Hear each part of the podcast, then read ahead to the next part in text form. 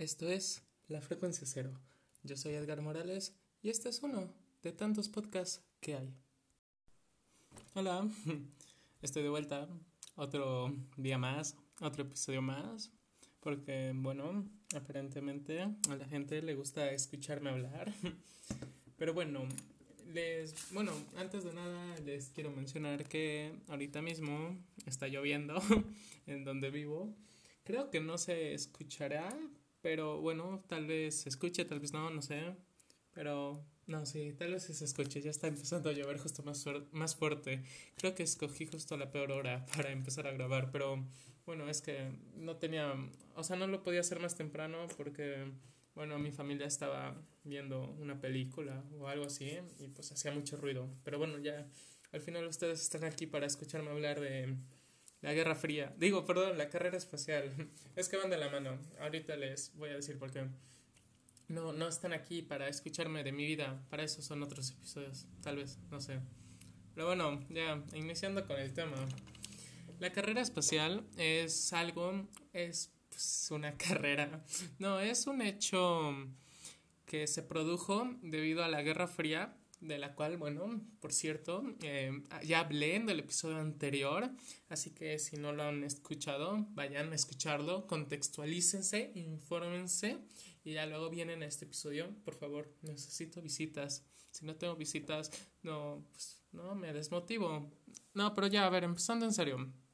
Bueno, la carrera espacial es un acontecimiento el cual fue el clímax de exhibición científica y tecnológica de la época.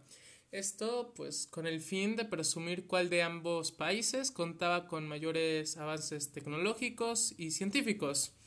Esto pues sí, como mencioné, eh, simplemente era un show, bueno, no un show, sino era para dejar en claro cuál de las dos naciones Estados Unidos, Rusia, tenía mejor capacidad, mayor poder, todo eso, ¿no?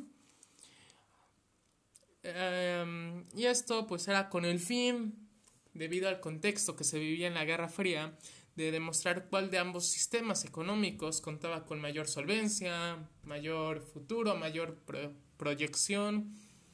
Y pues esto permitió que ninguna de las dos naciones escatimara en gastos además de que cada avance que se hacía en esta carrera espacial servía para demostrar cuál, cuál ideología era mejor, cada avance en cohetes se podía traducir fácilmente en capacidad de construir misiles que contribuía a la parte de amenaza por guerra que se vivía en este contexto histórico.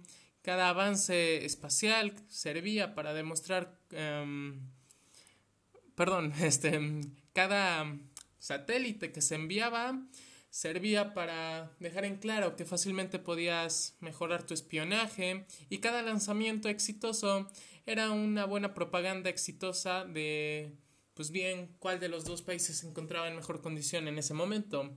Si bien esta carrera no podrá haber iniciado con el fin más puro, por así decirlo, o sea, no, no inició por amor a la ciencia, ni por querer ir a visitar la luna, sino inició, pues como dije, por una rivalidad.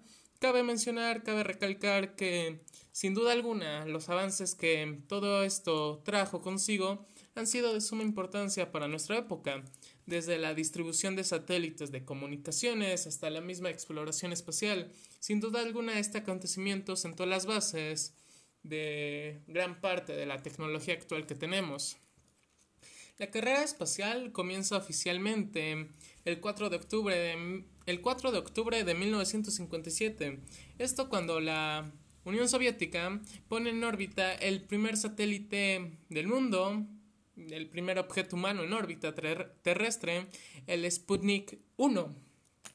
Un mes más tarde, el 3 de noviembre, de igual manera, los rusos ponen en órbita al primer ser vivo, la perra laica, en el Sputnik 2, siendo evidente el objetivo próximo de enviar humanos al espacio. Para la época no se contaba con la tecnología para hacer volver a Laika, por lo que desafortunadamente terminó falleciendo en el espacio. Ahorita haciendo un paréntesis, se volvieron a enviar bastantes más animales por ambos bloques por el ruso y el americano, pero posterior a esto la gran mayoría de animales regresaron ya con vida y en buen estado, pero bueno, era un paréntesis, ¿no?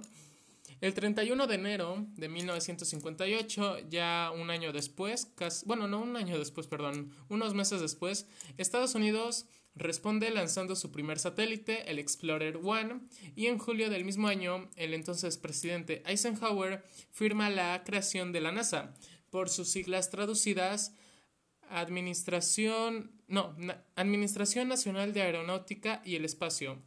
Sí, no, no tenían muy buenos nombres, tampoco existía en ese entonces lo aeroespacial, porque pues, era algo nuevo. Pero bueno, la NASA se fundó con dos objetivos principales, la militarización del espacio y aumentar el prestigio nacional. En pocas palabras, Estados Unidos siendo Estados Unidos. El 4 de enero de 1959, ahora sí, un año después, los rusos se adelantan a cualquier intento americano de lanzar una sonda lunar por primera vez, esto cuando ellos logran lanzar la Luna 1 en octubre del mismo año. Y unos meses después, con la Luna 3, los científicos rusos logran tomarle por primera vez una fotografía a la cara oculta de la Luna. Que, bueno, en caso de que no sepan, esta cara se llama oculta porque nunca la podemos ver desde la Tierra. Por la órbita que tiene la Tierra, o sea, no, perdón, por la rotación que tiene la Tierra y la órbita que la Luna tiene junto a la Tierra, es que no podemos apreciar el lado oscuro. O sea, literalmente nunca le da el sol. O sea, bueno, no es que el sol que refleja ese lado no nos llega, ya, no, no.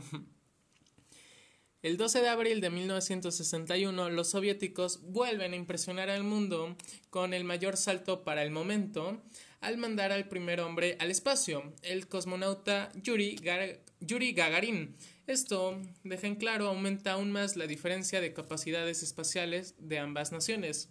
Sin embargo, Estados Unidos, con extrema urgencia, decide lanzar la misión Freedom 7 sin demasiadas pruebas pero por fortuna salió bien y junto a esta misión Alan Shepard se vuelve el primer estadounidense en el espacio. Pero para el espacio no es lo mismo que ponerlos en órbita. El espacio simplemente es salir de la primera capa de atmósfera, mientras que ponerlos en órbita es avanzar aún más. Pues cuando Estados Unidos pudo poner al primer hombre en órbita terrestre, los rusos ya habían realizado más de 40 misiones orbitales exitosas. Simplemente la diferencia era considerable, pues los rusos llevaban una buena ventaja para el momento. En estas misiones también Valentina Tereshkova se volvió la primera mujer en el espacio el 16 de junio de 1963. Y un par de años después, otra vez un ruso, esta vez Alexei Leonov, pues logró, logró otro triunfo para la URSS al realizar la primera caminata espacial, demostrando la capacidad, la posibilidad de salir de la seguridad de las naves espaciales, pero esto conllevaba altos riesgos, pues en esta misión casi el cosmonauta no regresa a la nave. Sin embargo, ese mismo año, Edgar White, por Edward, perdón, Edgar, Edward White, por parte americana, también salió al espacio, esta vez estando unos 21 minutos afuera. Y bueno, ambas naciones para este punto se encontraban en un punto no de cansancio, por así decirlo, pero ya estaban como algo fatigados por así decirlo, pues ya prácticamente se había hecho todo, a excepción de llegar a la luna. Y bueno, se había gastado ya para este momento por ambos lados una muy buena parte de dinero, de presupuesto, y no sabían si merecía la pena seguir invirtiendo en, en los programas espaciales. Sin embargo, ambas naciones, después de dudas si merecía o no la pena, afirmaron sus intenciones de llevar a cabo un alunizaje exitoso y con esto poner fin a la carrera espacial. Y aquí es cuando entra Estados Unidos por primera vez y última.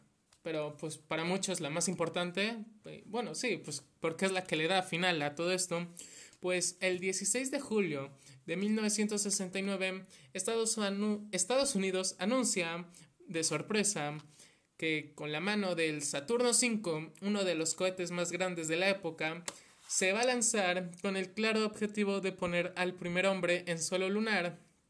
Esto a bordo de... Bueno, perdón.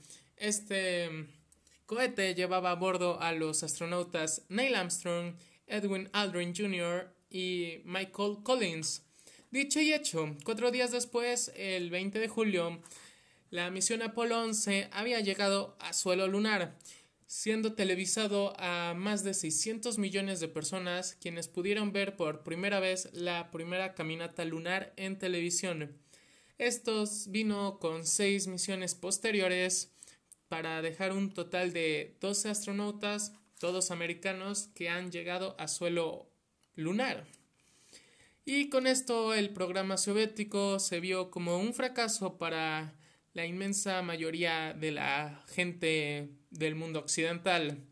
Y tras la, tras la disolución de la URSS y bastantes más misiones exitosas, la Luna se dejó de ver como un objetivo por el increíble costo que ir conllevaba, pues se, se estima, se calcula que en esa época cada viaje lunar costaba entre 20 y 30 mil millones de dólares, de la época, o sea, hagan la conversión de esos dólares a los dólares actuales, más la inflación que nuestros países tercermundistas están viviendo y a resumidas cuentas era demasiado dinero.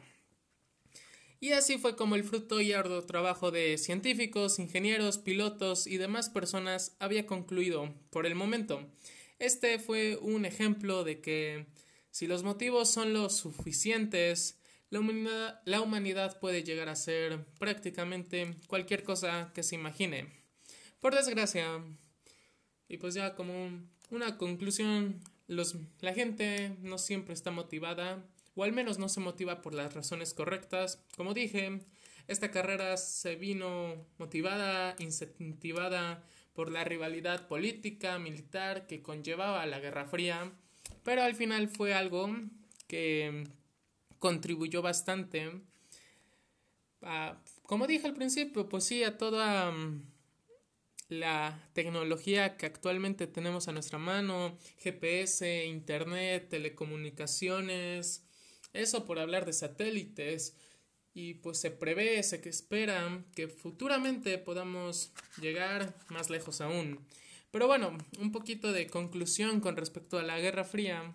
Como espero que se hayan dado cuenta, prácticamente todos los primeros pasos los hizo la Unión Soviética, claro, a excepción de la recta final, pues Estados Unidos en ese punto dio el gran salto, en palabras del mismo Neil Armstrong, un gran salto para la humanidad. Es que, bueno, por esto mismo mucha gente dice que Estados Unidos fue el justo vencedor de la carrera espacial, pero también hay quienes defienden que esto más que ser una carrera era una muestra de ingeniería, una muestra de avances y en ese aspecto pues ellos dicen que la Unión Soviética fue el claro vencedor. Al final esto pues ya queda interpretación de cada uno de ustedes, oyentes, queridos oyentes. No sé ustedes quién creen que ganó. Como les dije, prácticamente todos los primeros pasos los hizo la Unión Soviética, excepto pues por la recta final. Actualmente, y ya como última frase, último párrafo, em, por si no lo saben, los más jóvenes de nuestra era, creo yo que también cuento para esta etapa, para este momento de considerarme joven, podrán vivir para ver algo parecido a esto que se vivió hace unas décadas, para ver a la primera mujer en la Luna, o inclusive, quién sabe, al primer humano en Marte, con lo que algunos empiezan a llamar la segunda carrera espacial. Pues recientemente Donald Trump anunció que quieren volver a la Luna para el 2024, Elon Musk por SpaceX Donald Trump por la NASA Elon Musk por SpaceX quiere ir a Marte antes, a Marte antes del 2030. Pero estos son unos detalles que, no sé, supongo que voy a hablar en un próximo episodio porque pues sí, carrera espacial 2.0. Pero bueno, me despido con gusto. Se cuida gente.